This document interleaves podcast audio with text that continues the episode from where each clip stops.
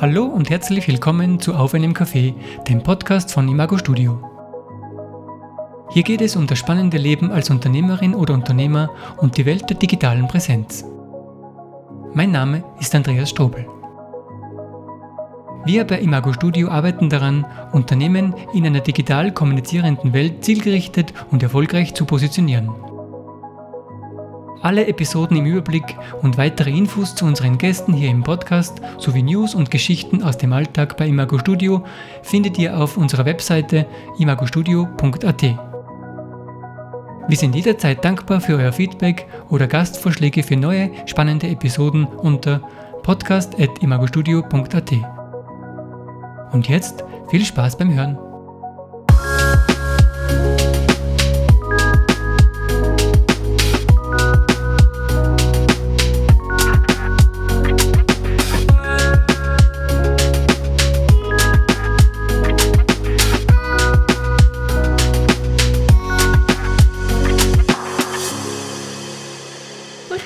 Sophie, Ja. danke schön, dass du dir Zeit nimmst für ein Gespräch mit mir. Ähm, woher bist du? Aus Wien? Bist du eine gebürtige Wienerin? ja, also ich freue mich auch sehr über das Gespräch, freue mich drauf. Und ich bin gebürtige Wienerin, aber eigentlich halb Kärnten, halb Wien. Meine Mutter kommt aus Kärnten und mein Vater aus Wien. Aber du selber warst immer, Ich war immer hier, ja. warst immer hier. Ja, Und ich war gerade vorhin drüben in deinem Store. Ähm, hast mit Mode zu tun. Wie, wie kommt's? Wie hast du den Weg dahin gefunden? Was, war da der, was waren da die Schritte oder was waren da die Momente, warum du dich extra für diese Branche entschieden hast? Zuallererst und warum? das kam auf jeden Fall auf Umwegen. Es war nicht klar von vornherein. Ähm, mich hat sehr viel interessiert und ich habe auch begonnen, Wirtschaft zu studieren und hatte natürlich wie viele eine Familie, die gemeint hat, man soll was Ordentliches machen. Und dieses Studium habe ich dann abgebrochen, weil ich gar nicht dazu gepasst habe. Und ja, und dann habe ich die Modeschule Hetzendorf entdeckt und habe den Garten gesehen. Ich habe mich in den Garten verliebt und habe gedacht, hier möchte ich jeden Morgen meinen Tag starten. und dann, dann habe ich Mode studiert. Mhm. Ist Hetzendorf, ist es hier in Wien auch? Das ist in Wien im 12. Und das war eine Zeit lang ein Baccalaureatslehrgang, wo man nach der Matura drei Jahre Mode studieren konnte oder Modisterei, Leder, Accessoires, Schuhe, Stoffdruck, Strick. Und sie hatten ganz toll ausgestattete Werkstätten. Ich würde fast meinen, die besten in Europa. Hat Ten, gibt es diese Einrichtung nicht mehr? Es gibt die Schule noch, die fünfjährige, na, also ab der fünften Klasse, aber es gibt den Speziallehrgang oder das Baccalaureatsstudium, das gibt es nicht mehr, leider. Das heißt, du hast da ein Bachelor of Arts. Ist das dann letztendlich Also zu meiner Zeit war, wurde es noch mit Diplom abgeschlossen, das Jahr darauf dann mit einem Bachelor. Mhm. Und wir hatten wahnsinnig tolle Lehrer und eine ganz tolle Klasse auch. Also ich denke, das alles hat zusammengespielt. Der Ort, die Menschen, denen ich begegnet bin, die Herausforderungen, dass ich zum ersten Mal meinen Ehrgeiz kennengelernt habe und eine echte Passion entwickelt habe für etwas, das mir davor relativ fremd war. Und war dort wirklich gut aufgehoben. Also das, ich blicke auf die Zeit zurück und sie ist für mich eine sehr, sehr, sehr wertvolle. Und viele Freundschaften sind entstanden, die heute noch stehen. Und Mode für mich als Sprache zu entdecken und zu entwickeln, ja, ich hatte es nicht geplant, aber es war wirklich gut. Mhm. Also diese Schule hat im Endeffekt das Interesse an der Mode. Interesse an der Mode gab es schon Geweckt. vorher auch, aber nicht in dem Ausmaß. Und äh, ich glaube, was mich zuerst begeistert hat, war das Handwerk. Mhm. Ähm, die, Handwerk das Handwerk, die handwerkliche Ausbildung, mit der man dann alles umsetzen kann. Ähm, ja, das war für mich, glaube ich, ausschlaggebend, dass der Zugang in Hetzendorf nicht rein geistiger Natur ist oder Mhm. nur, also nicht nur, aber die Kreativität und das zu Papier bringen, sondern alles beinhaltet. Mhm. Und das hat mich sehr angesprochen persönlich. Also es war nicht eine reine quasi Schneiderei oder dergleichen Ausbildung und auch nicht eine reine Kunstausbildung, Genau. sondern genau die, Ist eine tolle Mischung, die ja. Kombination daraus. Ich verstehe. Und was war da so eines deiner ersten Projekte, die du da Ähm, umgesetzt hast? das erste wirklich relevante Projekt war für mich ein, die erste Kollektion, die ich gemacht habe. Ähm, da habe ich zum ersten Mal wirklich angeleitet, natürlich mit Lehrpersonal, aber eine Vision entwickelt und die dann zur Umsetzung gebracht und so den ganzen Bogen gespannt. Mhm. Und das war für mich ein außerordentlich großes Erlebnis und das Ergebnis war toll für mich.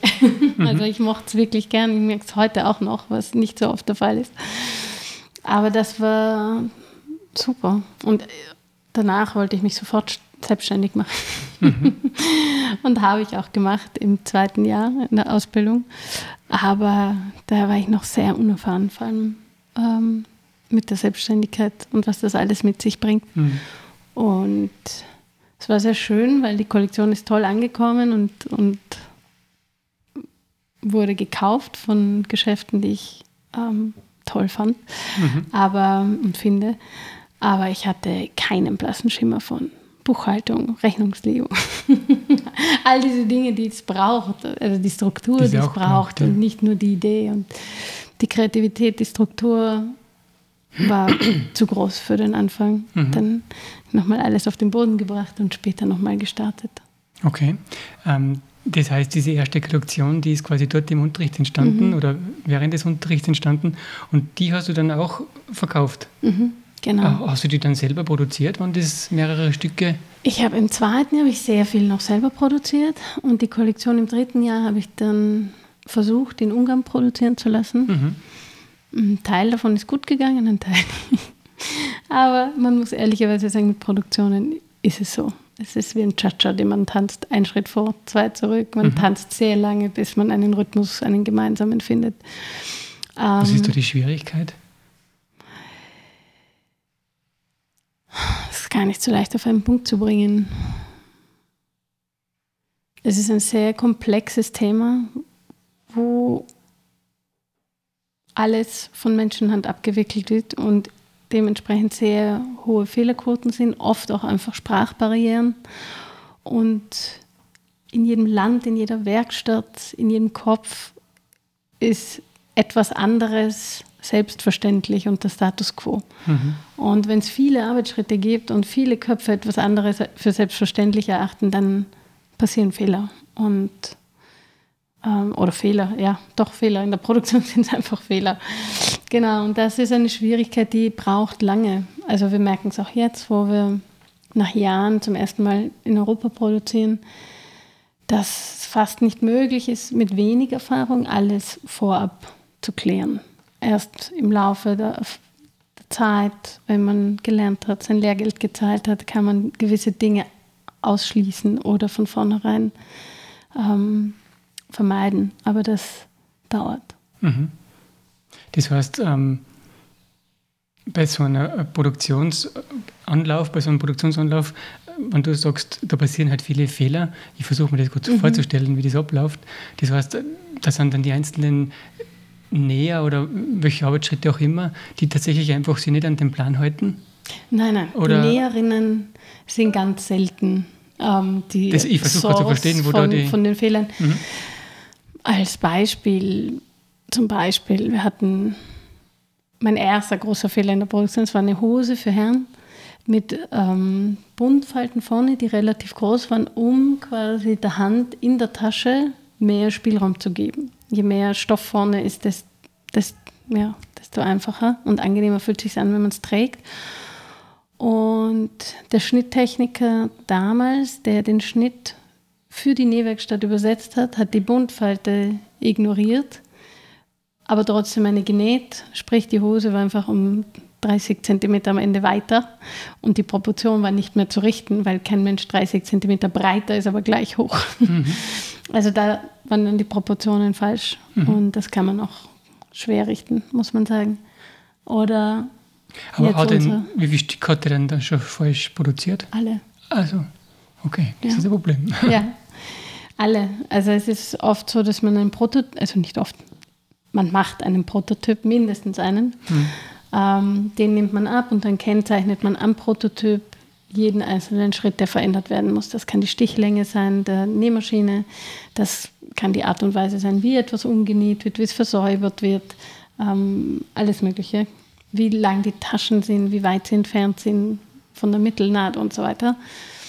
Und anhand dieses Prototyps wird eine Korrekturschleife gemacht und dann kriegt man einen zweiten Prototyp und der müsste passen. Hm. Und dieses Prozedere war für mich damals neu. Es hat auch mir niemand erklärt, wie es geht. Ich bin einfach ins kalte Wasser gesprungen. Und ich hatte die Prototypen selbst fertig und habe sie hingegeben und die haben, also am Schnitt zeichnet man, das heißt Zwicke, das sind so kleine Einschnitte im Papier, wo was zusammengehört und auf welche Art es zusammengehört. Und das wurde falsch gekennzeichnet. Das heißt, die Hose hat gleich ausgeschaut wie meine, aber sie war einfach viel zu groß. Mhm. Oder vor zwei Jahren ist es uns passiert, da hatten wir, war mein Kleid, das sehr, das war unser erster großer Bestseller, das war das Friederkleid. Das habe ich für eine Kundin entwickelt, die schwanger war und keine Stillkleidung tragen wollte oder keine Schwangerschaftskleidung. Und dann haben wir das Kleid für sie entwickelt, was quasi ein Anlasskleid war, aber auch ein Stillkleid, gut fürs Büro, aber genauso für eine Hochzeit tauglich. Mhm. Und dieses Kleid war aus Viskose und Leinen. Und ich habe mir dann gedacht, wenn ich Sachen in die Welt multipliziere, Stücke, Mode, und das ohnehin die schmutzigste Industrie ist, eine der schmutzigsten Industrien, was die Umweltbelastung betrifft und die Menschenrechte, ähm, dann soll es komplett nachhaltig sein, kompromisslos. Und dann haben wir mit einer Stofffirma einen Stoff entwickelt, wo wir die Viskose durch ähm, Tencel ersetzt haben. Das ist eine Lenzingfaser und äh, die wird in einem Closed-Loop-Prozess hergestellt und kontrolliert. Und wir haben den Stoff machen lassen, die ersten Mustermeter. Es hat toll ausgeschaut. Wir haben Waschtests gemacht, hat alles funktioniert, es war super. Wir haben die Schnitte entwickelt, die Prototypen haben gepasst und ich war heilfroh, dass wir jetzt ein nachhaltiges Modell davon entwickeln können. Und dann hat die Färberei, ohne uns Bescheid zu geben, also die, der Stoffhersteller, ohne uns Bescheid zu geben, die Färberei gewechselt. Den Stoff haben wir nicht getestet und wir sind in Produktion gegangen und dann waren sehr viele Kleider leider von vornherein kaputt. Mhm. Durch die Färb durch ja, den Färbeprozess? Also die Färbung hat nicht funktioniert. Mhm. Sie haben toll ausgeschaut, nach einmal waschen waren sie ausgewaschen. Oh. Und wir wussten es nicht, weil wir den Stoff ja getestet hatten. Aber was ich damals nicht wusste, zum Beispiel, das ist auch so ein Learning, dass man, wenn man einen Stoff testet und dann die finalen Meter bekommt, das heißt Balk, also den Ballen, äh, dann testet man ein zweites Mal und geht nicht davon aus, dass der Test genauso ausgeht wie der erste. Das war mir neu. Mhm so ist das passiert. Verstehe. Aber ja, das sind große Fehler, die einen Kopf und Kragen kosten können. Und wir haben es offen kommuniziert mit unseren Kunden. Wir haben gesagt, wir können, uns hier, wir können eine Waschanleitung anbieten, die den Schaden minimiert, aber wir können keine Garantie abgeben und verkaufen die Kleider jetzt zum nicht mal zum Produktionspreis, sogar drunter. Aber die Kunden haben eine Freude. Wir, haben, wir auch. Weil also die gibt es nach wie vor, die gibt es nach wie vor, ja. Es waren sehr viele. Mhm. Wie viele Kleider lässt man da so produzieren? Das Minimum in Europa, in den Werkstätten, die ich kenne, es gibt sicher auch andere, aber äh, da ist das Minimum 100 Stück pro Farbe. Mhm. Ja. Und hatten sechs Farben für die Kleider und sechs Farben für die Anzüge aus demselben Stoff. Mhm. Das ist eine Menge. Ja, das wird dann viel, ja. Ja. Genau. Ja, das sind Fehler in der Produktion, aber ganz selten passiert das beim Nähen. Das kann auch passieren, wenn mhm. ein Stoff sehr schwierig ist. Wir arbeiten viel mit Cupro. Cupro ist wie Seide sehr schwierig zu verarbeiten. Weil es so rutschig ist. Ja, man braucht sehr erfahrene Näherinnen, die das können. Es gibt mehr Handarbeit dazwischen, bevor man an die Maschine geht. Mhm. Muss mehr heften, mehr stecken, mit Seidenpapier nähen und so weiter. Mhm. Und da kann es schon passieren, dass auch etwas schief geht. Und dann muss man verhandeln. Wer zahlt den Schaden? Im Normalfall ist es immer die Marke, also wir. Aber man kann verhandeln, dass man die Kleider zurückschickt. Es wird versucht, sie zu reparieren. Wenn das zu teuer ist, kann man sie hier reparieren lassen und schickt die Rechnung. Das ist meistens nicht verhältnismäßig, wenn man in einem anderen Land als Österreich produziert. Also man muss eine Mitte finden, weil es sind ja Partner, mit denen man länger arbeiten möchte und wo man eine Beziehung aufgebaut hat und mhm. die nicht einfach wegwirft, wenn ein Fehler passiert. Ja, verstehe. Vor allem wird es wahrscheinlich sehr schwierig sein, neue Partner zu finden. Das ist, glaube ich, nicht so schwierig, aber man hat mit jedem denselben Prozess. Hm. Und wenn man jemanden gefunden hat, dem man vertraut, auf der Qualitätsebene, werden immer trotzdem Fehler passieren, aber es ist eine viel bessere Grundlage, als ja. Regelmäßig zu wechseln. Verstehe. Gibt es in Europa viele Hersteller für? Ja, es gibt sehr viele. Gibt es sehr viele? Mhm.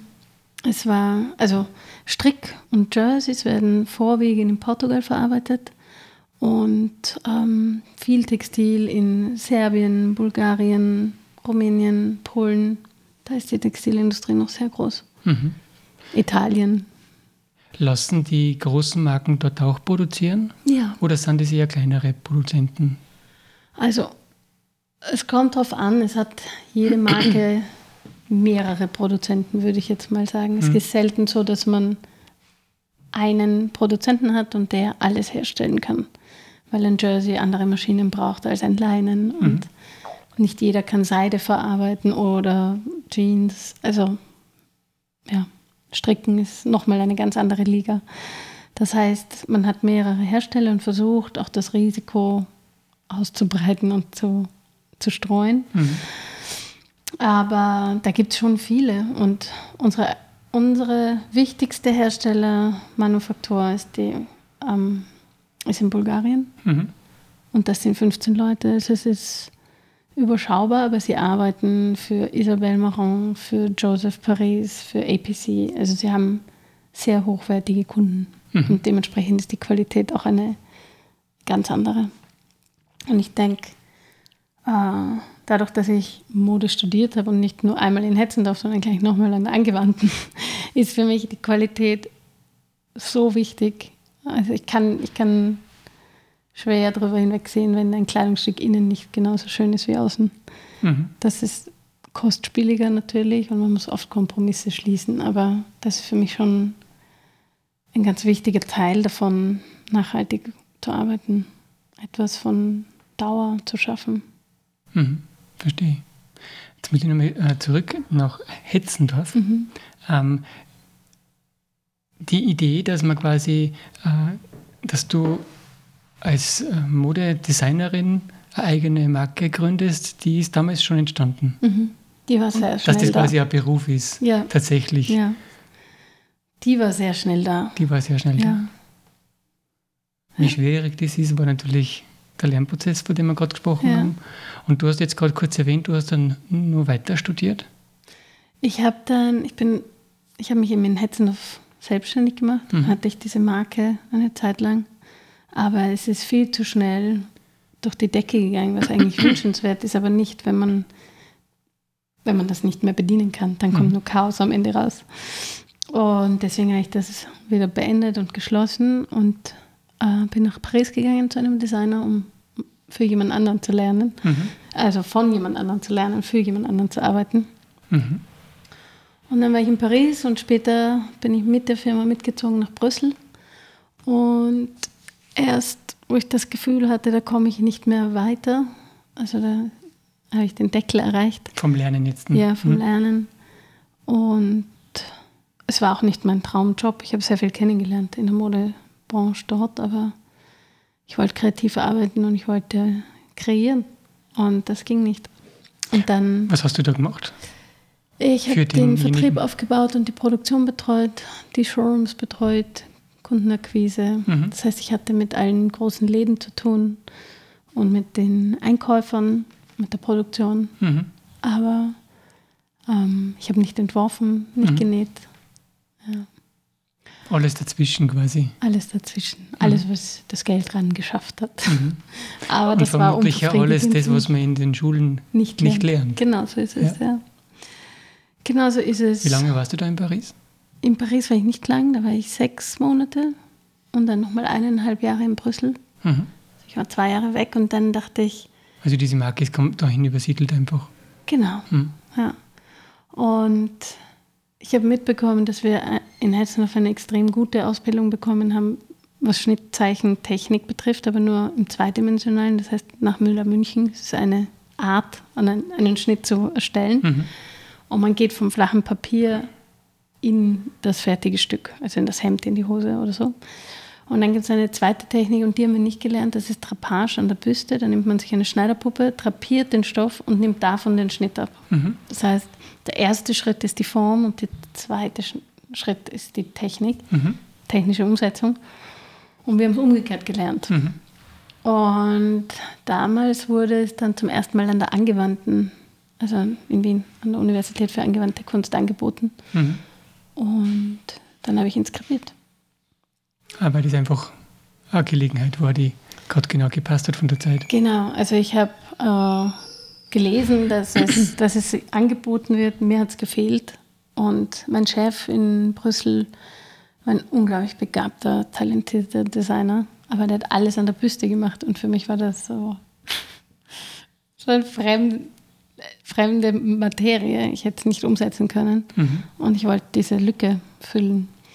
Und dann habe ich mich also beworben. Also da in Wien an der Uni haben sie quasi dezidiert diese Methode. In der Modeklasse wäre, also im, im Rahmen des Modestudiums an der Angewandten konnte man auch als einen Kurs Trapage lernen. Okay. Und dafür muss man aber inskribiert sein. Also habe ich mich beworben, es hat geklappt. Und dann habe ich den Kurs machen können. Mhm. Hast du nur diesen Kurs gemacht? Nein, ich habe das ganze Studium das ganze dann Studium. mitgemacht, aber ich habe es auch abgebrochen, also nicht fertiggestellt, weil mhm. es tatsächlich sonst nichts gab, was wir nicht in Hetzendorf auch schon gemacht hätten. Und ja. Und die kaufmännischen Dinge sind dort wahrscheinlich genauso wenig vorgekommen. Ja, ja. noch weniger. Mhm. Stellt man das eigentlich jetzt so ähm, leidenhaft schwieriger vor, einen, einen, räumlichen Entwurf von einer Form quasi im Kopf zu kreieren, aber dann im zweidimensionalen zu entwerfen? Ja, das kann ich nachvollziehen. Ich glaube, es ist nur Gewöhnungssache. Für mich ist es viel leichter, im Kopf die Form zu denken mhm. und sie dann aufs Papier zu bringen. Mhm. Weil man tendiert dazu, wenn man nicht einen klassischen Schnitt macht, einen klassischen Blazer oder ein Hemd, also ein Kleidungsstück, sondern etwas kreativer, freier arbeitet mit verschiedensten Techniken, dann hat man wirklich, dann braucht man eine enorme Präzision an der Büste und noch ein viel besseres räumliches Vorstellungsverhältnis, weil wenn man einen Stoff, wenn man sich vorstellt, man schiebt ganz viel Stoff zusammen. Und dann entstehen verschiedene Berge und Täler und Hügel und die müssen präzise so abgenommen werden und dargestellt werden, dass ein Näher genau weiß, welcher Stich wo gesetzt werden muss, um genau diese Form wiederherzustellen. Und das zu markieren, ist eine echte Herausforderung, weil im Normalfall, wenn man beginnt, solche Sachen abzunehmen, dann hat man am Ende am Stoff eine Million Punkte und hat keine Ahnung, wo was hingehört. Und ja, es ist nicht so einfach, wie man sich vorstellt. Mhm. Aber ich glaube, es kommt ganz darauf an, mit was man beginnt. Und wenn man antrainiert hat, ist es immer schwierig, aus dieser Vorstellung wegzugehen und nochmal mit einer weißen Leinwand zu starten. Also du machst das heute immer noch? Ich mache es halt flach. immer noch am Papier, ja. Mhm. Ja. Obwohl sie da steht. Ich probiere an der Puppe, wenn der grobe Schnitt fertig ist, die Details schon an der Büste. Mhm. Aber den groben Schnitt, die Silhouette, mache ich auf Papier. Ja. Mhm. Und mit der Zeit hat man so ein gutes Gespür, dass man freihändig zeichnen kann. Also man weiß einfach, welche Kurve funktioniert, welche nicht. Das mhm. ist Erfahrung. Ja, der Körper ist ja nicht einfach nur eine Kugel oder Zylinder, genau. der hat doch ja, genau. ein paar. Ja, aber das lernt man mit der Zeit. Und ich mhm. hatte ein unglaubliches Glück. Ich hatte die beste Werkstättenlehrerin, die es gab. Ähm, ich kann, ich kann, ja. In Hetzendorf meinst du? Ja, mhm. die war so fantastisch, Frau Ulrich. Ja. Ich glaube, ohne sie hätten wir alle nicht so viel gelernt. Ähm, von dieser Schule, wo du ja gesagt hast, sind viele Freundschaften entstanden, sind da mehrere Modelabels dann entstanden daraus oder bist du da?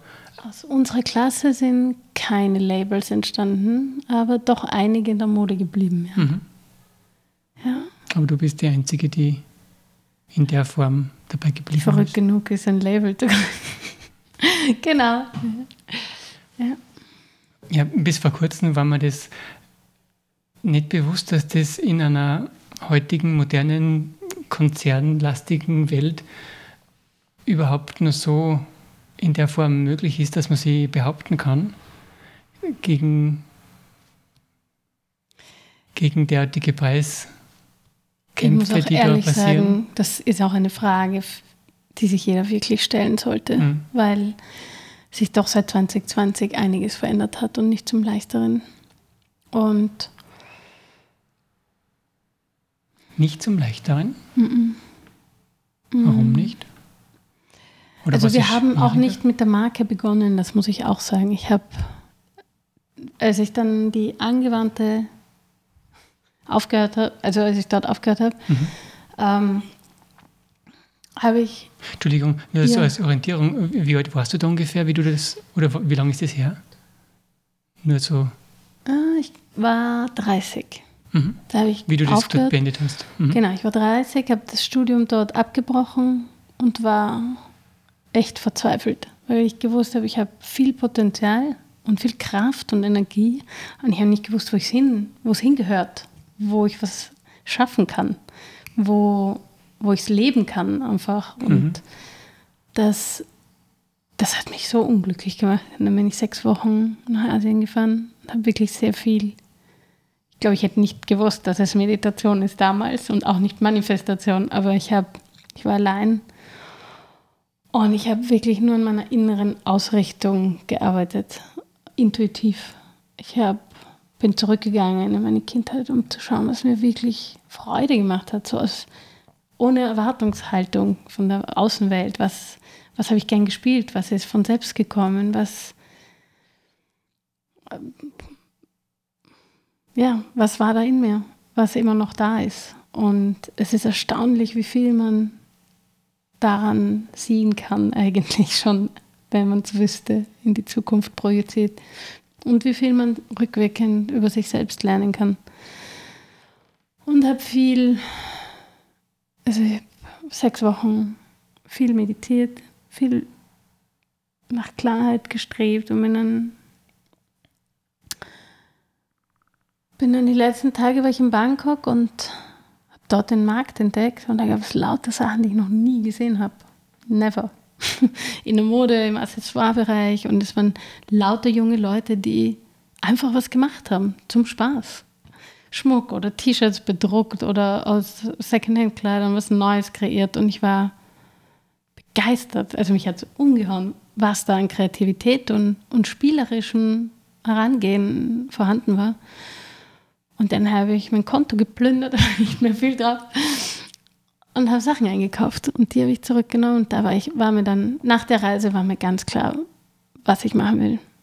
Und bin zurückgekommen und habe die Sachen hergezeigt. Und alle waren so begeistert. Und dann habe ich einen kleinen Kredit aufgenommen. Also Kredit ist übertrieben. Ich habe 10.000 Euro ausgeborgt. Bin zurück und dann hat We Bandits begonnen.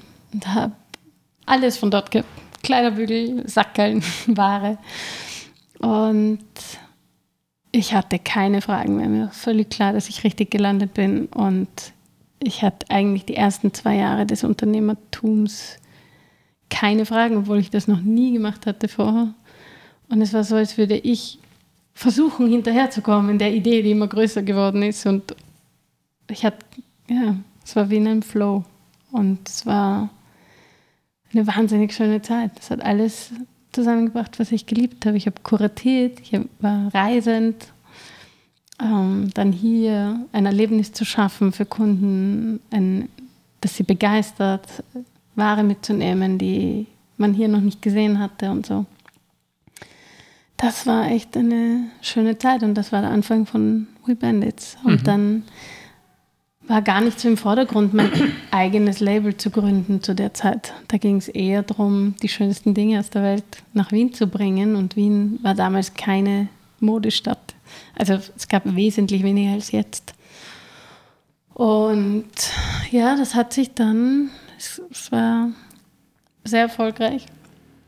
Und es ist gewachsen und gewachsen und gewachsen. Und erst mit der Pandemie, also ich habe sehr viel aus Korea, aus Südkorea eingekauft, weil die extrem gut sind mit Mode und sehr viel in kleinen Betrieben fertigen, in kleinen Familienbetrieben oder in kleinen bis mittleren Betrieben. Und es ist so leicht zugänglich. Also die Transparenz der Lieferkette für sich selbst abzuklären, ist extrem leicht. Mhm. Und etwas umzusetzen auch. Und die Mindestmengen in Südkorea waren zehn Stück. Und auch wenn ich kein Koreanisch spreche und die kein Englisch gesprochen haben, war es uns ein leichtes über die Schnitttechnik verständlich zu machen, wo die Reise hingehen soll, was mhm. das werden soll. Und ich habe dort vorwiegend eingekauft, also Handel betrieben, aber ich habe schon immer wieder mal eigene Sachen gemacht. Und dort und, machen lassen? Ja, quasi. aber nicht als Brand. Also mhm. die hatten dann schon unser Etikett, aber es waren mal zehn Kleider da oder zehn Hemden dort oder ich habe einfach ausprobiert und ich habe gewusst, mit zehn Stück habe ich kein Risiko und es ist immer gut angekommen bei unseren Kunden. Mhm. Ich hätte mich aber nie darüber getraut, zu sagen, ich mache jetzt eine eigene Marke. Mhm. Und dann kam die Pandemie und wir sind plötzlich, war es nicht mehr möglich, nach Südkorea einzufliegen und das gesamte USB und das gesamte Geschäftskonzept ist, hat sich innerhalb von einem Tag in Luft aufgelöst. Und ich hatte genug auf Lager, um ein Jahr durchzukommen, weil ich damit gerechnet hatte, ursprünglich, dass zwischen Nord- und Südkorea etwas passiert. Nicht keine Pandemie, aber mhm. sehr, sehr stellvertretend für China und die USA. Und das ist immer sehr spannungsgeladen. Und ja, das hat, ich habe gewusst, ich habe viele Mitarbeiter, die ich durchbringen muss oder möchte. Wie, wie groß war das Wir zu der 14. Zeit? 14 Leute. Mhm. 14 Teilzeit und Vollzeit. Ähm, davon die meisten im Verkauf quasi? Nein, Oder? es war sehr gemischt. Es waren fünf im Verkauf, vier im Büro, zwei im Lager, eine zusätzliche Hilfe nur für Bügeln und Ware aufbereiten, Grafik, Fotografie, also es war viel. Das heißt, ähm, das war auch Online-Job? Nein, noch nicht zu der Zeit. Zu der Zeit noch nicht? Zu der Zeit noch nicht. Wir hatten einen One-Pager, also einen, einen ganz kleinen Online-Shop gebastelt, nur für dieses eine Kleid, weil wir so viele Anfragen hatten, dass es irgendwann klar war, jeden Nein, wir verschicken nicht zu schreiben, ist wesentlich aufwendiger als einen Online-Shop zu machen. Mhm. Und das ging toll. Das hatten wir 2019, das war super. Und dann kam eben 2020 und man konnte nicht mehr einreisen und ich musste mir sehr schnell überlegen, wie wir durch diese Krise kommen, wie man dieses große Schiff, für mich groß, dadurch navigiert mhm. mit hohen Kosten, die gedeckt werden müssen, ob man offen hat oder nicht, ob man in den wichtigsten Monaten des Jahres zuschaut oder nicht. Und ja, dann habe ich entschieden, die eigene Marke zu machen. Und zwar richtig als mhm. volle Kollektion in allen Größen. Und das war schon nochmal eine andere Herausforderung als Einheitsgrößen zehn Kleider zu machen. Moment, jetzt muss ich noch eine Zwischenfrage mhm. stellen, wenn wir vorhin gesagt haben, die Mindesteinkaufsmengen sind 100 Stück pro Farbe. In Europa. In Europa, pro Größe. Mhm. Pro Design. Wenn ich jetzt eine rote Bluse mache, müssen es insgesamt 100 Stück okay, sein. Die Größe aber ich kann es aufteilen in den Größen. Okay, weil dann wäre die Anzahl, die wir so produzieren lassen, noch größer. Dann das wäre nicht möglich. Also ich glaube, das wäre dann Größe, Größennummer H&M. Mhm. Ich weiß es nicht. Ja also für uns ist es nicht möglich. Für uns ja. ist 100 schon schwierig. Wenn ja. wir im Online-Shop nicht wirklich gut verkaufen, dann ist es nicht machbar. Ja, klar. Mm. Ja, und dann war ganz klar, dass alles nachhaltig passieren muss. Also vom Nähgarn, das, mhm. die Gummizüge, die Knöpfe, die Klebe, also alles, was zum Stoff noch dazukommt, mhm. zusätzlich. Und dann habe ich mit einem Pyjama gestartet, das klassisches Pandemie-Ding. Mhm. ähm, mit der Idee quasi, man kann ihn zu Hause annehmen im Homeoffice, aber man kann genauso später damit in den Club gehen. Also so sind die Pyjamas entstanden. Und da habe ich zum ersten Mal alles ausprobiert. Also die ganzen Zubehör, die ich gefunden habe auf Messen, was man verwenden kann, was nachhaltig ist, was ist biologisch abbaubar, was ist zertifiziert. Mhm. Und auch eben das erste Mal versucht, selber Stoffe zu entwickeln und Stoffe zu bedrucken. Mit Stoffe zu entwickeln meinst du jetzt die Farbe? Oder den Druck? Die, oder nein, den Stoff, weil es tatsächlich ist wie die Nadel im Heuhaufen, wenn man einen wirklich nachhaltigen Stoff finden möchte, der über, also Leinen, ganz klar, Leinen ist super. Ähm, bei Baumwolle bin ich zwiegespalten. Wenn es Bio-Baumwolle ist, braucht sie trotzdem sehr viel Wasser. Wasser ist eine knappe Ressource. Es braucht sehr viel Chemie, auch wenn es Bio Also es ist so, ja, es ist schwierig. Bio-Baumwolle braucht einfach sehr viel Ressourcen, immer noch. Trotzdem. Und deswegen würde ich es vermeiden, mhm. wenn es geht. Oder zumindest nicht die Kollektion darauf basieren. Dann haben wir zusätzlich, wir waren, wir haben einfach unser stärkster Teil war Anlässe. Und Anlässe haben nicht stattgefunden in der Pandemie. Das heißt, unser Markt ist komplett weggebrochen, zusätzlich zu den Lockdowns. Und es war aber trotzdem das, was unsere Kunden gern getragen haben. Also mussten wir Stoffe finden, die in diese Richtung funktionieren. Und davon gab es wirklich wenig. Und ich war auf wirklich vielen Stoffmessen. Also es war erschreckend eigentlich. Und dann Diese Stoffmessen waren während der Pandemie trotzdem möglich? Manche, manche, manche. mit starken Vorkehrungen. Also man hm. musste vorher testen, dort testen, Maske tragen. Also ja. Manchmal haben sie auch einfach nur Muster zugeschickt, wenn man gesagt hat, was man wollte. Und man konnte die Herstellerliste abrufen online.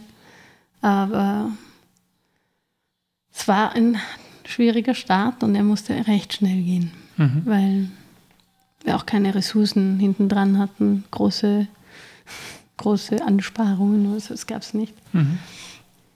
Ja, und das Lager hat so viel Stück gehabt, wie es gehabt hat. Genau, mhm. ja. Genau, und dann ist diese Marke entstanden, die es jetzt gibt. Mhm. Und nach dem Pyjama, nachdem wir alles abgeklärt hatten, wo produzieren wir, wie produzieren wir, welche Accessoires brauchen wir, was, wo machen wir die Schnitte, wie kommt das alles zusammen, haben wir dann die erste Kollektion herausgebracht. Wann war das dann? 20, 21 oder 22? Muss schauen. Diese Pandemiejahre sind für mich wie eine einzige Mischung aus Feuerlöschen und Krisen. Mhm. und zwischendurch was Schönes Neues entwickeln. Ich, könnte jetzt, ich muss nachschauen. Mhm. Genau. Ähm, ich, ich hänge im Kopf noch ein bisschen bei dem Wort Stoff entwickeln, weil die, mhm. die Webart die sind so, wie sie sind, denke ich mal. Genau, die Webart ist so, wie sie ist. Aber, aber welcher Garn da verwoben wird, genau. mit welcher Webart, ist das der Teil, wo man sagt, mhm. Stoff entwickeln? Genau. Also wir sehen die Stoffe, die Stoffanbieter zeigen auf der Messe und sagen, das ist wahnsinnig schön, aber wir verwenden keine Viskose, weil Viskose, genauso wie Polyester, eine totale Katastrophe ist. Also haben wir Viskose ausgeschlossen eigentlich. Und dann fragt man, ob man die Fasern ersetzen kann durch eine grüne Viskose, wie zum Beispiel Ecovero von Lenzing. Es wird in einem Closed-Loop-Prozess hergestellt, es kontrolliert sowohl das Holz, wo es herkommt, als auch die Arbeitsbedingungen, als auch die Art und Weise, wie das Holz weiterverarbeitet wird, was mit den Chemikalien passiert. Und da muss man einen Stoffhändler finden, der sich bereit erklärt, die Viskose durch Ecovero zu ersetzen. Das haben wir gefunden und das war ein großes Glück. Aber da muss man natürlich auch große Mengen abnehmen. Mhm. Darum ist der Stoff bis heute unser, unser wichtigster Bestandteil der Kollektion. Er trägt sich auch wahnsinnig angenehm. Es ist wie nichts auf der Haut haben. Okay. Was heißt große Mengen? Große Mengen werden Glück, weil die sich einverstanden erklärt haben, dass wir nur unter Anführungszeichen 5000 Meter abnehmen müssen. Aber das ist eine Menge, das sind 2500, 3000 Kleider. Und man muss dazu sagen, wir sind ein kleines Label, wir haben einen Shop und einen Online-Shop. Also das sind schon Dimensionen, die man stemmen muss. Mhm. Und ich hatte auch nicht viel Erfahrung mit Online. Ich dachte ganz naiv, wenn man es gut macht und wenn man transparent ist und ein bisschen Werbung macht und so, dann wird das alles super laufen. Und seit 2020 ist das einfach nicht der Fall. Es läuft, wenn man Kapital hat und es läuft nicht, wenn man keins hat. Und es ist so einfach. Also und ich dachte auch fälschlicherweise, dass ein Online-Shop günstiger wäre als ein realer Laden. Dass wir quasi mit wenig Aufwand auf beiden Seiten genug Umsatz lukrieren können, um alle Löhne zu zahlen, um alle Fixkosten zu decken. Aber das ist eine Das war ein Druckschluss. Mhm. Man braucht deutlich mehr Kapital für einen Online-Shop als für einen stationären Handel. Tatsächlich? Ja. Darum oft ist es so ein, es wird oft auch so ein bisschen benutzt, um zu sagen, naja, wir können so günstige Preise machen, weil wir haben nur einen Online-Shop. Das ist aber, es klingt logisch, ist aber nicht der Fall. Man muss, um überhaupt sichtbar zu werden, seit Facebook den Algorithmus umgestellt hat, unglaublich viel investieren, um sichtbar zu sein. Und nur eine gute Leistung zu bringen ist, und einen schönen Kundenstock zu haben, ist nicht ausreichend. Das war ein schmerzliches Learning, aber es war ein Learning, das wir hatten. Also du meinst, der Online-Shop ist deswegen teurer wie ein realer Shop, weil man für einen Online-Shop einfach viel mehr Werbung man braucht sehr viel mehr Werbung machen muss. Genau, man muss sich sichtbar machen. Ja, aber der Betrieb selber? Der Betrieb selber kostet nicht so viel, nein. Ja. Aber ähm, man muss trotzdem sehr viel Werbung machen, man hat sehr viele Retouren. Es ist immer noch so, dass man in der Mode wahrscheinlich 40, 50 Prozent Retouren hat und das ist normal. Das heißt, man hat die ganzen Shippingkosten, die Verpackungskosten, die Menschen, die es packen, die Menschen, die Customer Service betreiben. Ja. Dann kommt das Ganze wieder zurück, dann muss es ausgepackt werden, wieder gebügelt werden. Das ist das eine. Das andere sind die Marketingkosten, die enorm hoch sind. Und man muss natürlich im Gegensatz zu einem Shop so sehr viel Content die ganze Zeit erstellen. Mehr Videos, mehr Fotos, jeden Tag was Neues, jede Woche was Neues. Und es ist ein, es ist ein ganz anderer Zugang. Weil da, wenn ich meine Arbeit gut mache in einem Geschäft, sind die Kunden glücklich, dann erzählen sie es der besten Freundin, dann kommt die vielleicht auch. Da, da spiegelt sich schon wieder, also da kommt der Erfolg durch eine adäquate oder gute Leistung und das ist online einfach nicht der Fall. Mhm. So ist das. Aber jetzt nach Corona kannst du berichten, es hat funktioniert? Ihr seid da einigermaßen durchgekommen durch die Zeit oder?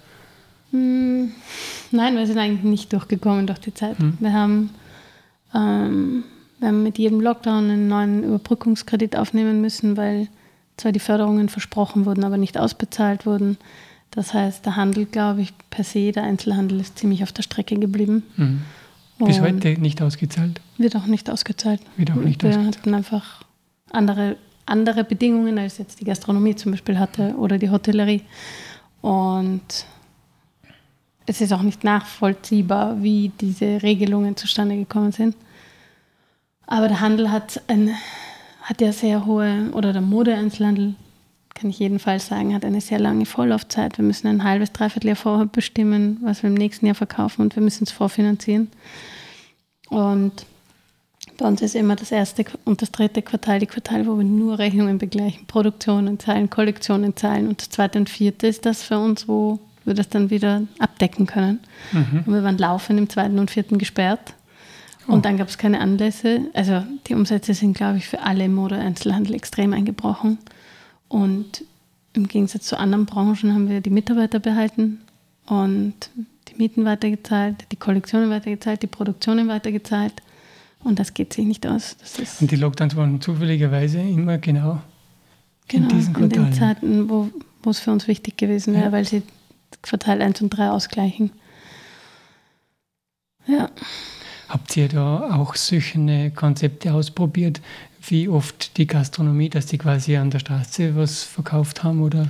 Das haben wir schon ausprobiert, nur es ist was anderes, wenn ich sage, man kann die Pasta jetzt auch mitnehmen, als ich muss ein ganzes Fotoshooting organisieren während einer Pandemie. Mhm. Und das für lauter Einzelstücke. Wir hatten lauter Einzelstücke. Und dann muss es passen, dann können die Leute zurück. Es ist ein ganz anderer Aufwand. Da muss man es online stellen, da muss man von jedem einzelnen Stück, das man fotografiert, die Maße abnehmen. Also es ist ganz was anderes als eine Speisekarte mit der Kreide auf die Tafel zu schreiben. Mhm. Also bei uns kostet allein das schon sichtbar zu machen, ein paar tausend Euro. Und dann war es auch so, dass niemand Bedürfnis hatte, sich neu einzukleiden, wenn man nicht rausgehen darf. Hm. Wozu sollte man sich neue Kleidung kaufen? Also solche Überbrückungskonzepte haben für euch einfach nicht funktioniert. Nein, im Gegenteil. Es hat, bei der Gastronomie hat das nicht zum Umsatz gezählt und darum haben sie einfach 80 Prozent ihres Verlustes ersetzt bekommen und bei uns hat es dann als offener Laden gezählt. Also wir sind dadurch nochmal durch den Rost oh. gefallen. Aber problematisch war einfach, ähm,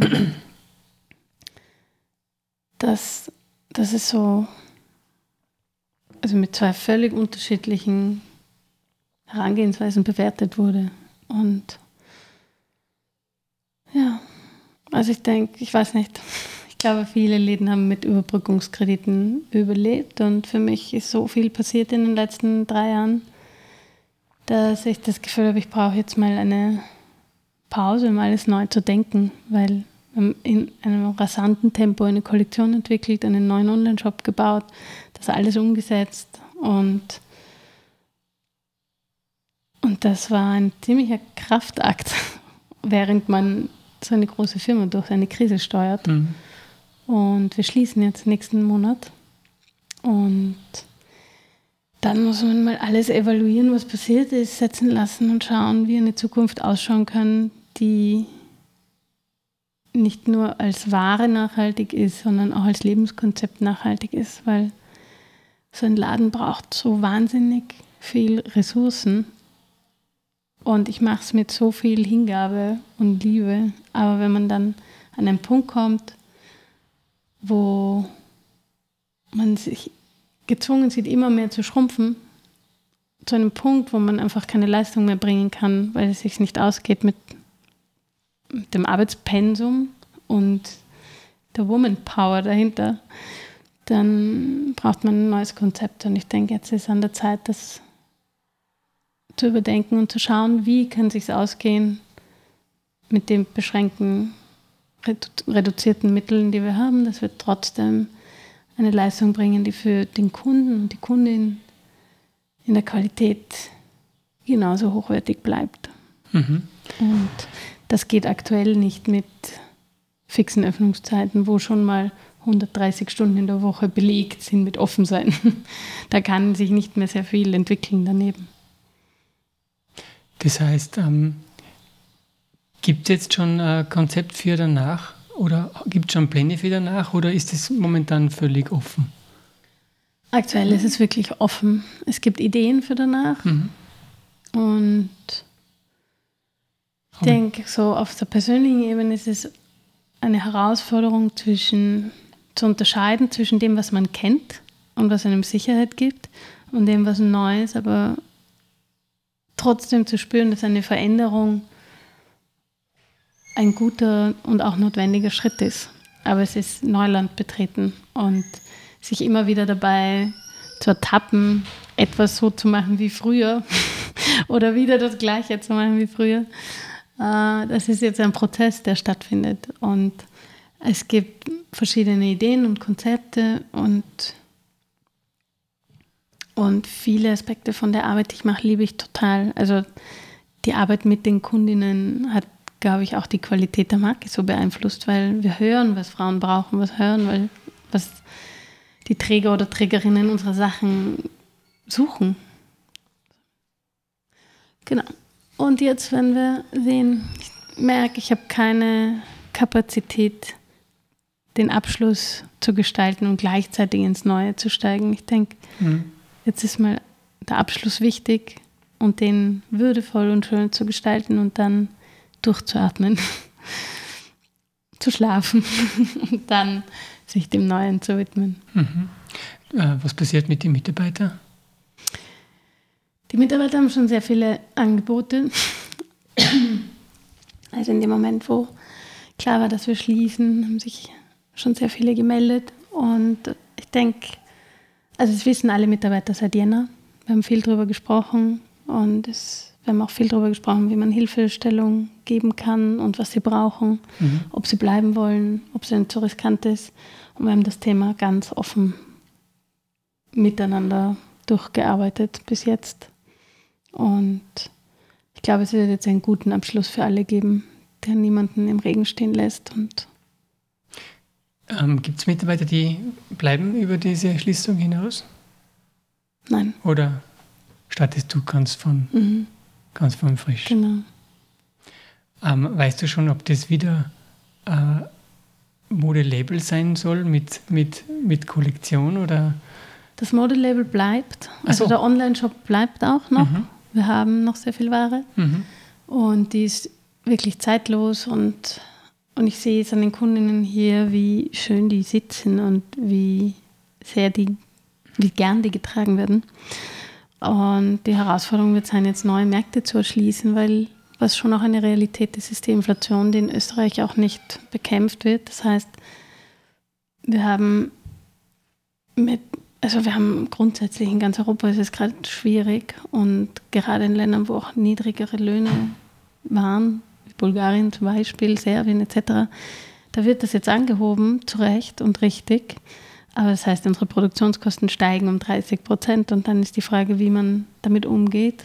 Ich denke, dass unsere jetzigen Preise für unsere jetzigen Kundinnen ähm, eigentlich schon quasi ein Limit erreicht haben. Und da muss man Wege entwickeln, wie man beides schaffen kann. Eine faire, nachhaltige Produktion und gleichzeitig noch erreichbar zu bleiben und leistbar zu bleiben. Das ist ein, das wird sicherlich die Herausforderung der nächsten Jahre werden. Mhm. Und einstweilen wird es die Marke noch geben. Neue Kollektionen voraussichtlich aktuell nicht, weil das extrem kapitalintensiv ist. Und danach werden wir sehen. Ich denke, ja, das Beste, was ich machen kann, ist wirklich offen zu kommunizieren und die Menschen und die Community, die wir über die Jahre aufgebaut haben, mitzunehmen auf die Reise und ja, und immer wieder greifbar zu bleiben. Ich denke, dass das Wichtigste für unsere Kunden ist, dass sie die Sachen nicht nur online kriegen, sondern es immer wieder einen Pop-up-Store gibt, wo man es anfassen kann und probieren kann und reden kann und ja, sich begegnen kann. Das ist essentiell für meine Marke jedenfalls mhm. und meine Vorstellung, wie Mode stattfinden kann. Toll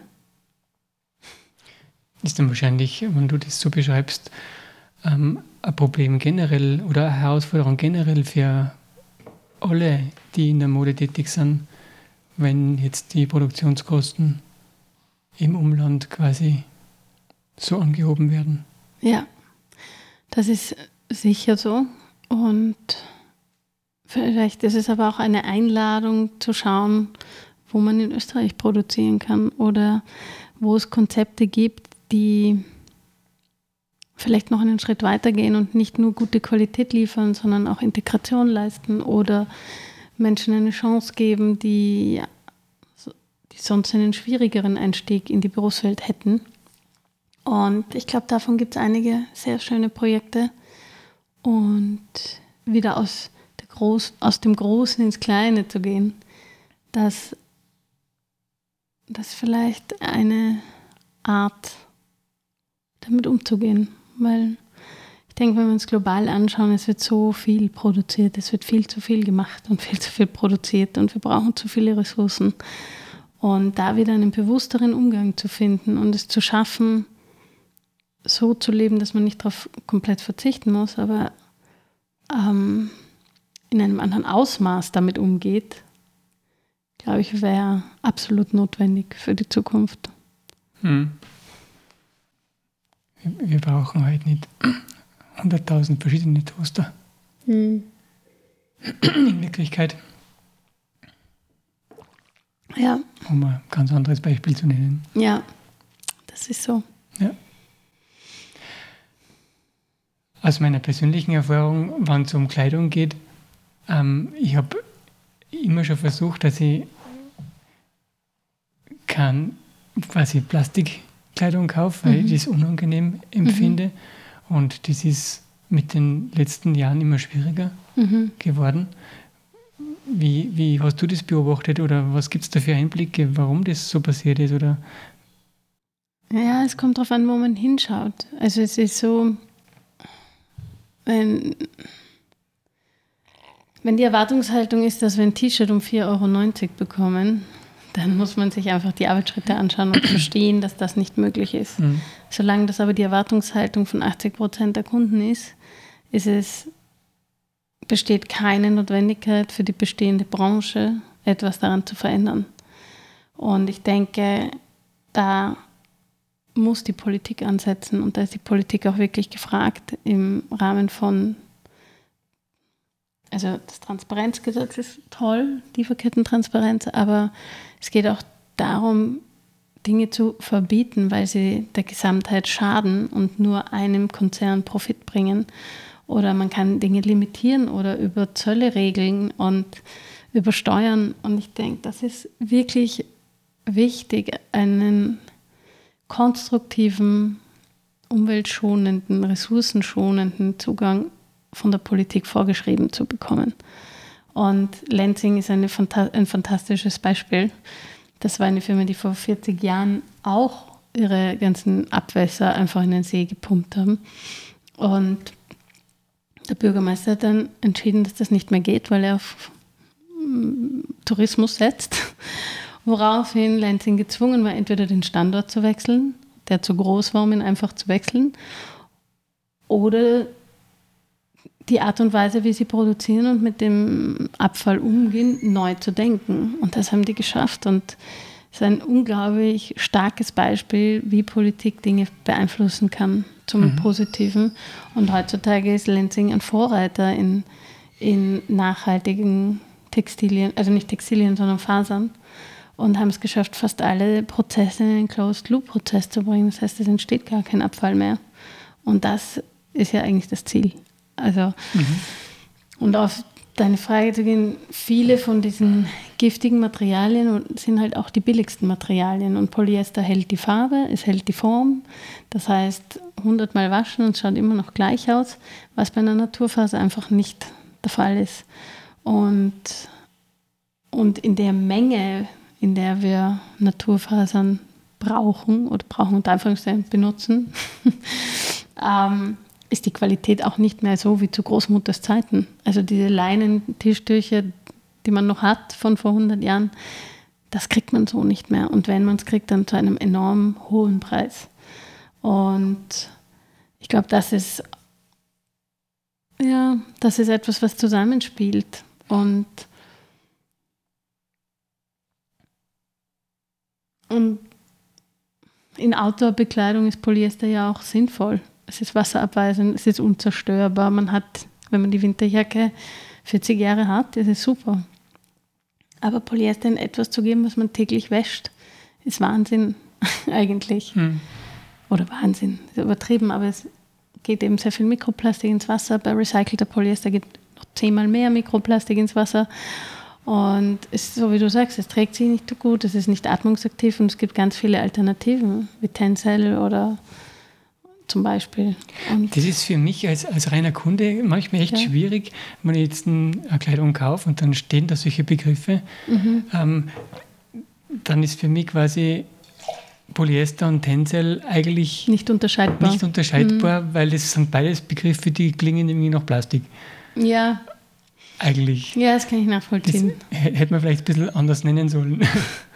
Es ist schwierig, weil ähm, also, Oder fangen wir an, was ist Tencel? Tencel ist eine Faser, die aus Holz hergestellt wird. Ah. Und das insofern, also ja, wenn es gut hergestellt wird, toll ist, weil Holzbäume wachsen und brauchen keine Chemikalien und keine Pestizide, um zu wachsen. Das heißt, per se wird da schon mal einfach auf eine Ressource zurückgegriffen, die wieder wächst.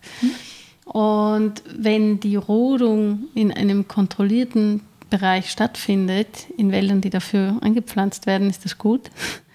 Wenn das stattfindet in irgendwelchen Naturschutzgebieten, im Amazonas etc., ist es eine Katastrophe. Und Lansing zum Beispiel hat eine sehr hochwertig kontrollierte ähm, Forstwirtschaft. Und wenn, wenn das dann in einem Closed-Loop-Prozess hergestellt wird, das heißt, die Bäume werden zerkleinert und dann ist das Wood Pulp, also so kleine Stückchen, die werden dann in chemischen Bädern zu einem, so einem Gatsch verarbeitet und der mhm. wird dann gepresst und daraus entsteht ein Filament, das ist der Faden. Mhm. Und da gibt es verschiedene Holzfasern. Und äh, genau, und die haben diese Trademark-Namen wie Ecovero oder Lenzing oder Liocell. Und ich kann mir vorstellen, dass das für ein Line schwierig ist. Wir haben jetzt auch entschieden, dass wir bis nächstes Jahr so einen Sustainability Guide herausbringen, online zum Download und im Pocket-Format als Print, mhm. wo die wichtigsten Materialien abgebildet sind und mit einem Ampelsystem beschrieben werden. So ist, keine Ahnung, Viskose nachhaltig, was ist Viskose, woraus wird sie gemacht, warum ist sie nachhaltig, warum ist sie nicht nachhaltig oder was ist nachhaltig daran und was nicht, hm. was sind die Trageeigenschaften. Und das wirklich aufs Kürzeste runtergebrochen, so dass man sich sehr schnell einen Überblick schaffen kann und die gängigsten Materialien abbildet. Und ich hoffe, dass das eine Hilfestellung ist, weil, ja klar, also mir wäre die Idee nicht gekommen, aber weil ich den ganzen Tag damit zu tun habe, aber es stimmt. Ja, und ein, ein Endkunde ist überfordert mit 50 neuen Braucht Begriffen, die fast man. ein Chemiestudium dann dazu. Ja. Oder so, ja. Das muss ich verlinken, wenn es das dann gibt. ja, ich habe schon mal angefangen, also es gibt schon den ersten Entwurf auf mhm. unserer Homepage dazu, mhm. aber wir werden es jetzt nochmal überarbeiten und erweitern. Und ähm, genau, und dann soll auch mit jeder Online-Bestellung so ein Guide mitgehen. mitgehen. Ja. Okay. Ich denke, es ist total praktisch. Oder wenn man das als Download am Handy hat, schnell man könnte auch googeln. Aber ich glaube, für viele ist es fein, wenn man alles an einem Ort hat, weil sonst liest man 15 Artikel, bis man am Ende weiß, ja. was ist es, was für Eigenschaften hat es und was tut es. Das unterschätzen, denke ich, viele Leute, die denken, ähm, ja, das kann ich geschwind googeln, mhm. aber die Information, die man aus dem Internet rausholt, ist ja ungefiltert mhm. und unkuratiert. Ja. Und äh, ein Fachbuch oder ja. Eine Zusammenfassung von jemandem, der, der fachkundig ist, macht natürlich wesentlich mehr Sinn. Ja, eigentlich. Das ist der Plan. Deswegen. Das soll in den nächsten sechs Monaten auf jeden Fall entstehen. Mhm. Genau, und überhaupt sehr viel Aufklärung. Wir haben begonnen mit den Fact Fridays, das sind so drei bis fünf Minuten, wo ein Thema behandelt wird. Eh auch genau so, nur ein bisschen länger und mhm. als Video. Mhm. Und damit möchte ich auf jeden Fall weitermachen zu den Themen, die unsere Kundinnen Im Rahmen beschäftigen. vom Online-Job quasi. Genau, im Rahmen von Social Media erstmal mhm. oder vielleicht auch im Newsletter. Aber ja, das Thema und die Aufklärung sind, glaube ich, extrem wichtig, weil man damit Kunden und Kundinnen mündig macht und sie dann quasi informierte Entscheidungen treffen können. Und das halte ich für essentiell, vor allem in einer Zeit, wo Greenwashing so groß ist und ungefiltert und nicht reglementiert. Das heißt, man kann alles behaupten und, und wenn man nicht zufällig einem Journalisten in die Hände fällt, der das aufdeckt, ist es einfach, steht es einfach da. Oh, ja, da ist es extrem schwierig und Greenwashing wird auch ein Thema sein, das wir das nächste halbe Jahr behandeln mit allen möglichen Aspekten dazu. Mhm. Ähm, das, der Begriff Fairtrade ist in eurer Marke. Nein, Fairtrade haben wir nicht. Habt, habt ihr nicht? Fairtrade ist ein Zertifikat, das kleine Betriebe unterstützt und zertifiziert ist. Und wir haben, unsere, unser Hersteller zum Beispiel hat keine Fairtrade-Zertifizierung. Mhm. Ich frage deswegen so rum, weil ich habe schon mal ähm, in einer anderen Podcast-Folge mit einem Kaffeeröster gesprochen ja. über das Thema Fairtrade genau. und er benutzt dieses Label nicht, ja. weil er sagt, da wo er, er importiert die Kaffeebohnen selber, ja. direkt vom Bauern quasi. Ja. Und er sagt, die Bauern, wo er diesen Kaffee kauft, die können sich das nicht leisten, mhm. dass sie die regelmäßig zertifizieren lassen. das ist bei uns auch so. Ist bei euch genauso. Und ich glaube, ich habe letztens mit einer Bäuerin gesprochen, wo ich mein Gemüse her habe, mhm. die sagt, das ist für sie auch, also es ist, steht nicht dafür, ein paar Tausender im Jahr zu zahlen. Ja für ein Bio-Label, weil ihre Kunden wissen, dass sie jeden einzelnen Kartoffelkäfer selber rauszieht. Also das Schwierige, es gibt einen ganzen Zertifikatswald und der wird auch, wir werden die wichtigsten auch abbilden in diesem Guide, weil am Ende des Tages kann jeder, der das Kapital hat, die Bürokratie zu machen und die Summen zu zahlen, fast jedes Label bekommen. Und das ist schlimm.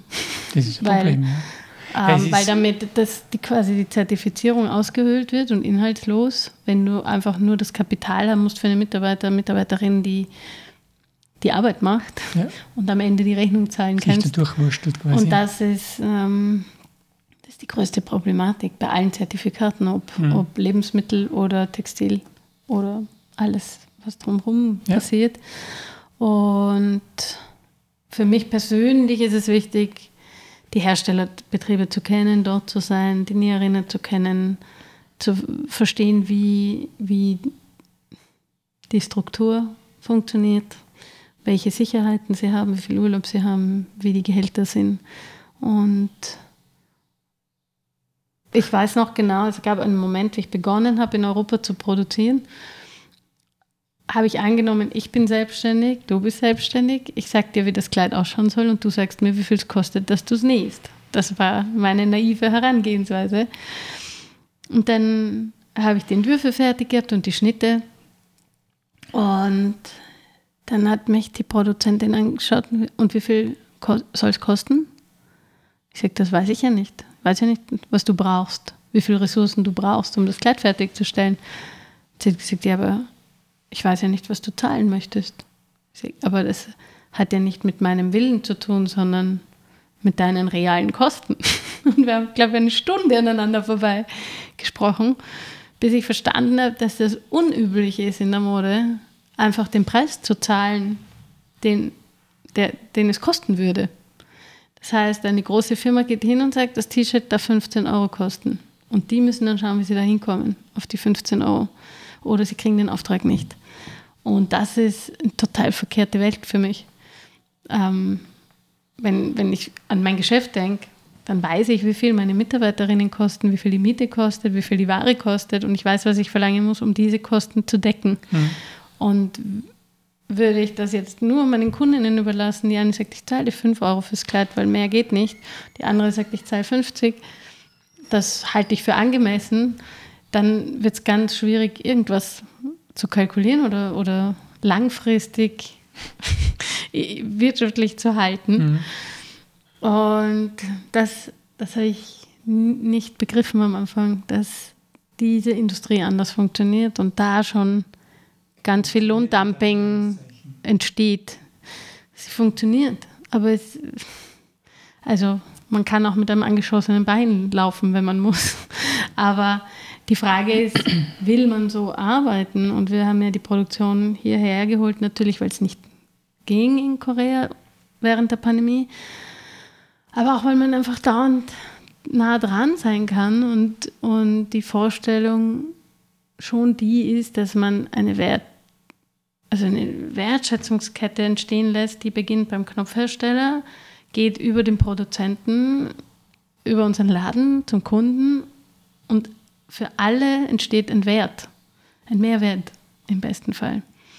Und wir waren dann der erste Kunde, die erste Kundin von diesem Betrieb, die gezahlt haben, was es tatsächlich kostet. Und ich glaube, anders wird es mir wirklich schwerfallen zu arbeiten, weil wenn ich, ich mir, ja. wenn ich mir die Kosten nicht leisten kann von der Werkstatt, die ich für sehr gut halte, dann muss ich mir eben eine günstigere suchen. Vielleicht, weil sie weniger Nähte setzen, weil sie weniger, also weiß man nicht, aber aber wie schafft es dann so ein Hersteller, weil du heute schon mal das Beispiel genommen hast mit dem T-Shirt um 4 Euro, das es ja tatsächlich gibt. Und ich frage mich das selber, wie. wie das schafft man in Europa aus? nicht. Das schafft man in Europa äh, erst einmal nicht. Das schafft man nur in Ländern, wo Lohndumping, Kinderarbeit äh, an der Tagesordnung stehen. Also ein 4,90 Euro T-Shirt wird auf der sozialen Ebene niemals gut sein. Logisch, Auch wenn es Organic Cotton ist.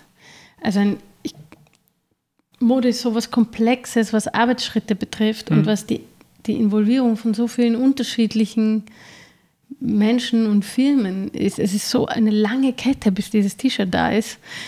Es beginnt bei einem Bauern, der das Saatgut entscheiden muss und nimmt er Bio-Baumwolle oder nimmt er Monsanto und was. Äh, was ist Monsanto? Monsanto ist ein Saatguthersteller, der sehr viel Druck erzeugt. Ähm, in der Baumwollindustrie. Mhm. Die stellen Saatgut her, das nur einjährig ist. Das heißt, man kauft sehr teures Saatgut. Das Saatgut kann nur überleben, wenn man von derselben Firma noch teureren Dünger kauft.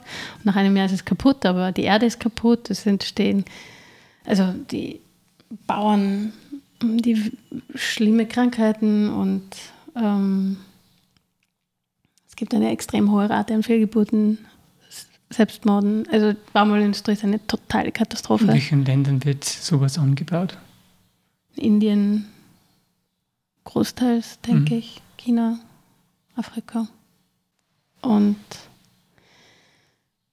da beginnt ja, und dann hat ein Bauer sieht, also jetzt nicht nur in der schrecklichen Ecke zu bleiben, aber er sieht, das Ganze muss wachsen, er erntet, das Ganze kommt zum nächsten Schritt irgendwo hin, wo, die Baumwolle gewaschen und gesäubert wird. Dann wird sie überhaupt mal zu einem Garn versponnen. Das heißt, das ist eine Spinnerei, die irgendwo diese Baumwolle verarbeitet. Von dem Garn muss erst ein Stoff gewebt werden. Dieser Stoff muss gefärbt werden oder bedruckt werden.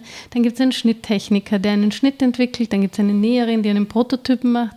Dann gibt es eine Kontrolle, einen Designer, der das Ganze vorher entwickelt und dann kontrolliert. Dann gibt es einen zweiten Prototypen und erst dann geht eine Produktion los und dann ist diese Produktion, dann gibt es eine Büglerin, dann gibt es jemanden, der es verpackt, dann gibt es jemanden, der es transportiert von A nach B, entweder zum Großhändler oder zur Firma. Mhm. Dann gibt es die Mitarbeiter hier, die es auspacken, die es bügeln, die es auf einen Haken hängen, die es hinhängen.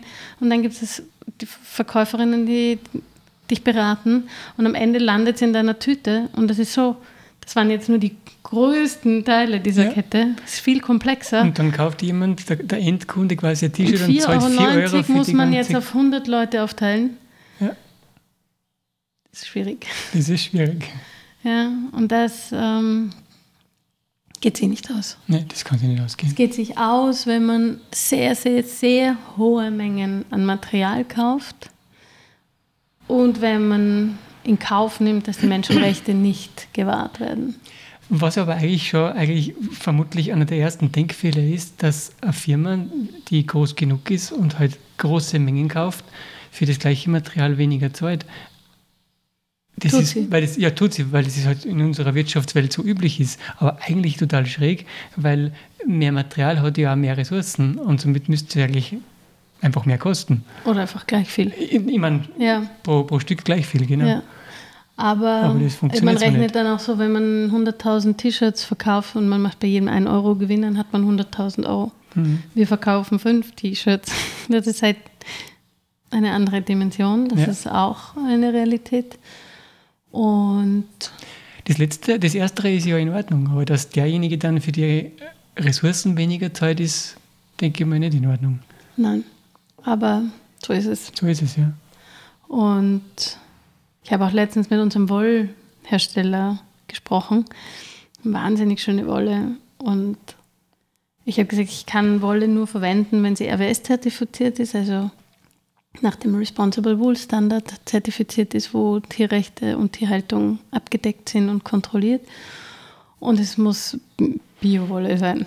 Und dann hat er mir ein Preisangebot geschickt, und es war das Doppelte von einer normalen Merino-Wolle. Und dann haben wir kurz gesprochen. Also es war mir eh klar, dass das so sein wird. Aber dann habe ich zu ihm gesagt, eigentlich sollte der Aufschlag ja von denjenigen bezahlt werden, die keine Biowolle nehmen, weil die ja mehr Schaden anrichten, der im späteren Verlauf der Geschichte behoben werden muss. Mhm. Und er hat nur gelacht und gesagt, ja, das stimmt, aber es ja. ist einfach nicht der Fall. Da gibt es wahrscheinlich 100 Beispiele dafür, wo ja. das genau so rumverdreht Aber deswegen ist. denke ich, dass es so wichtig wäre, auch die Instrumente, die ein Staat hat, zu bedienen. Ein Zoll zum Beispiel mhm. könnte sagen, wer ein Bio-Baumwoll-T-Shirt importiert, zahlt 2% Zoll und wenn ein herkömmliches Baumwoll-T-Shirt importiert, zahlt 12% Zoll. Und wer ein Polyester-T-Shirt importiert, 15. Also man könnte vieles steuern über die Handelsgesetze, über die Gesetzgebung. Hm. Ja, zu dem sind sie eigentlich da. Ja, theoretisch. Um das zu steuern, was sinnvoll ist. Ja, aber es oder steuert, das zu begünstigen, also es, was sinnvoll ist. Es geht halt alles aktuell darauf hinaus hm. oder führt dazu, dass Kapitalismus gefördert wird und das kleine Individuelle abgeschafft wird, denke ich. Und das ist eigentlich sehr schade. Also ich denke auch für eine Stadt ist es so schade, weil alles, was zu ebener Erde passiert, das ist ja das Gesicht einer Stadt, das ist das Lebensgefühl, das die Menschen teilen, das macht sie spannend oder fad. Mhm. Und wenn so vieles Kleines, Individuelles nicht mehr überlebensfähig ist, dann verliert man ja auch in der gesamten Qualität, Lebensqualität etwas, als Gemeinschaft. Mhm. Und ich glaube auch aus persönlicher Erfahrung, aus Überzeugung, dass Handel mehr ist als ein Austausch von Geld gegen Ware. Man geht einen Kaffee trinken plaudert mit dem Menschen kurz der, am Tresen. Wir haben mitbekommen, wie unsere Kundinnen Kinder bekommen haben, ein zweites Kind bekommen haben, geheiratet haben, Lebenskrisen hatten. Und man kriegt ja was mit von den Menschen und man begleitet sich gegenseitig. Und da passiert ja auch ein Austausch auf der sozialen Ebene, der extrem wertvoll ist. Und, und um den tut es mir am meisten leid, hm. eigentlich. Ähm, ich, ich frage mich das schon länger und ich habe das auch schon mit anderen ähm, Gästen oder auch mit anderen Personen aus meinem Leben diskutiert, ob dieses Phänomen, dass quasi wir da in Österreich jetzt, weil da leben wir ja, ähm, mitbekommen, dass eben die kleinen Dinge wegfallen. Es gibt jetzt in Salzburg, wo ich zu Hause bin, schwierig, dass ich mir da einen Schuh machen lassen könnte oder Schneider gibt es wahrscheinlich schon ein paar, aber auch schwierig. Änderungsschneiderhexen, es gibt mehrere, aber jetzt, dass ich mir ein Hemd machen lasse von einem Maßschneider, da muss ich schon wirklich suchen, dass ich so jemanden finde. In anderen Ländern ist das nach wie vor normal, dass es solche Dinge gibt. Ich habe immer gefragt, ob das da so in unserem Mitteleuropa so ein, so ein Phänomen ist, so eine Blase ist, wo, wo nur noch die großen Sachen existieren. Weil wenn ich jetzt in der Türkei bin zum Beispiel, da gibt es Schneider wie Sand am Meer und ich kriege ein handgemachtes, tolles Hemd mhm. ohne Probleme. Mhm. Bei uns keine Chance. Das, was denkst du da? Ist das bei uns speziell so? Weil ich war gerade in London und ich war, ich war geflasht. Ich meine, das ist auch eine westliche Stadt und da gibt es auch Kapitalismus, ganz klar. Aber äh, tausend kleine Dinge, trotzdem, die mhm. sind da. Ich glaube, es ist von Land zu Land unterschiedlich und es hat sehr viel auch damit zu tun, wie kompliziert ist es, ein Unternehmen zu haben in dem Land. Wie, wie viele Vorschriften gibt es mhm. und wie hoch ist die Steuerlast und wie hoch sind Lohnnebenkosten, wie hoch sind die Lebenskosten. Und das alles spielt zusammen, denke ich.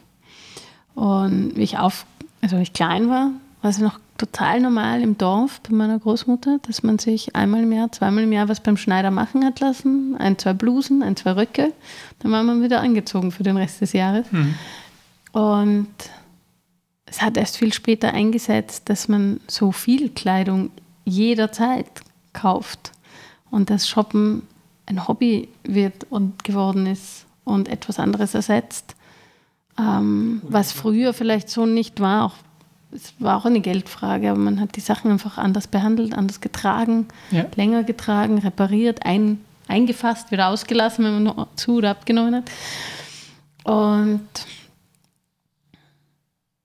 es ist irgendwie verschwunden. Ich glaube auch, weil es den praktischen schnell, also es ist schnell, du gehst rein, kaufst ein, gehst raus und hast alles, was du brauchst, du musst nicht warten. Dieser Faktor fällt weg und ich glaube, Tempo ist schon etwas, was gravierend zugenommen hat in den letzten Jahren. Und es ist praktischer und man sieht, also in der Mode, glaube ich, denken viele junge Menschen, dass es unleistbar ist, zu einem Schneider zu gehen und was machen zu lassen. De facto ist es wahrscheinlich gleich teuer wie bei uns eine Hose zu kaufen, denke ich. Ähm, ja. Das ist total schade. Es ist ein Handwerk, das, das nicht mehr das nicht, das nicht mehr oft gibt, aber in Österreich muss man ja auch, um Schneider zu sein, bei der Innung Mitglied sein und die Prüfung machen und die Prüfung wird nicht mehr angeboten oder die Prüfung, die es gibt, da gibt es zu wenig Plätze für die Interessenten oder mhm. es gibt sie nur in anderen Bundesländern. Was daran liegt, dass die Nachfrage vielleicht nicht mehr so groß ist. Also es ist so eine, eine Spirale, die sich ah, nach unten schraubt. Und im Lebensmittelbereich kriegt man es ja auch stark mit. Früher gab es in jedem Dorf einen Bauern, wo man die Eier geholt hat und einen, der hatte, keine Ahnung, das Brot und es gab einen Bäcker oder es gab einen Fleischhauer oder es gab den Gemüsehändler. Und dann kamen die Supermärkte, haben sich hingesetzt und jetzt gibt es in jedem Dorf einen Billa oder einen Spar und jeder geht dorthin. Und, und zwar, weil es so praktisch ist, ohne darüber nachzudenken, was damit dann aber auch stirbt, weil es keine Existenzgrundlage mehr hat, nämlich mhm. das Kleine. Ja, zu Beginn, weil es praktisch war und jetzt, weil es gar nicht mehr anders geht. Genau, so ist es.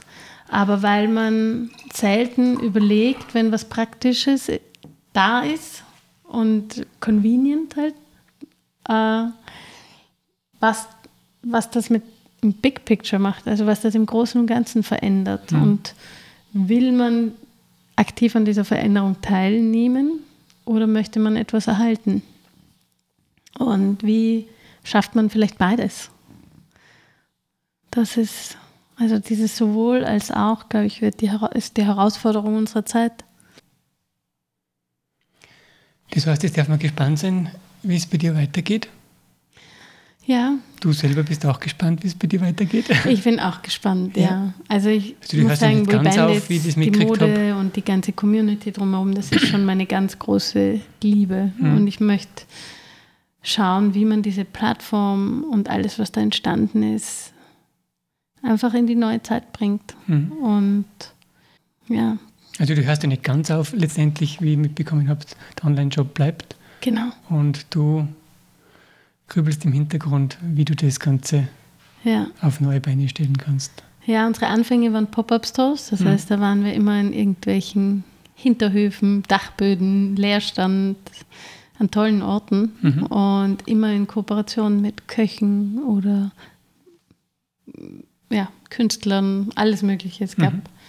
Kulinarik und Mode und Kunst und Musik und vielleicht geht es eine Zeit lang auch wieder dahin zurück und also das ist, die, das ist ziemlich wahrscheinlich, dass wir so wieder ansetzen. Mhm. Genau.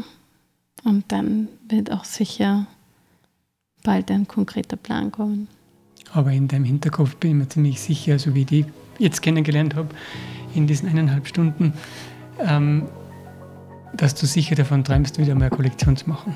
Ja, das auf jeden Fall. Das auf jeden Fall und ich freue mich drauf, ähm, wenn das wieder möglich sein wird. Mhm. Dann bin ich schon gespannt. ja, Sophie, auch. Sophie, danke für deine Zeit. War sehr spannend und ich wünsche dir viel Erfolg. Vielen, vielen Dank. Hat wirklich Spaß gemacht. Dankeschön.